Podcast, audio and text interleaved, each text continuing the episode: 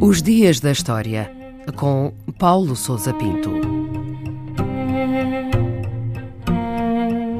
31 de julho de 1914, o dia em que Jean Jaurès foi assassinado em França.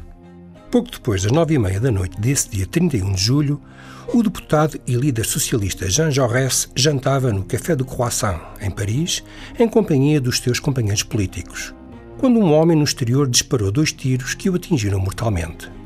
Jaurès jantava habitualmente nesse local, não tomava qualquer precaução de segurança e estava sentado junto à janela aberta para o exterior.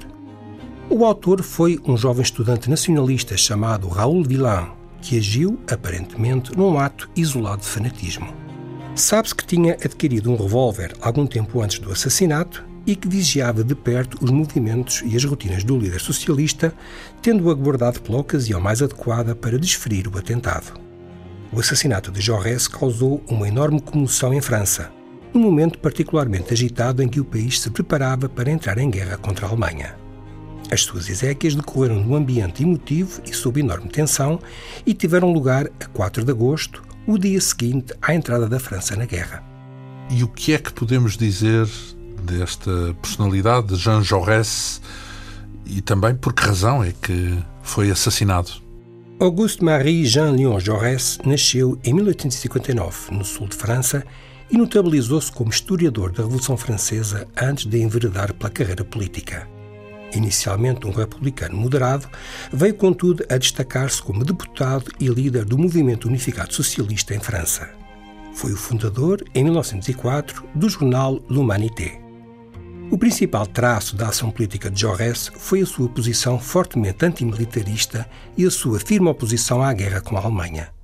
Foi nesse sentido que denunciou as manobras de preparação da guerra e desencadeou um processo diplomático de aproximação às organizações políticas e sindicais alemãs, tentando evitar o conflito que se anunciava de forma cada vez mais nítida.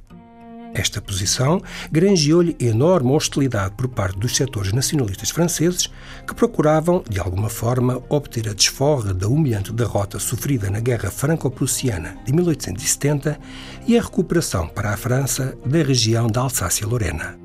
O seu assassino tinha, portanto, uma forte motivação ideológica que contava com o apoio de boa parte da sociedade francesa. E quais foram os efeitos deste assassinato?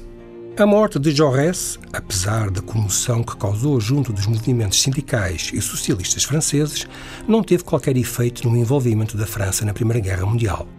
A sua morte coincidiu com a formação de uma aliança de vários partidos políticos para enfrentar a guerra iminente e que ficou conhecida como União Sagrada.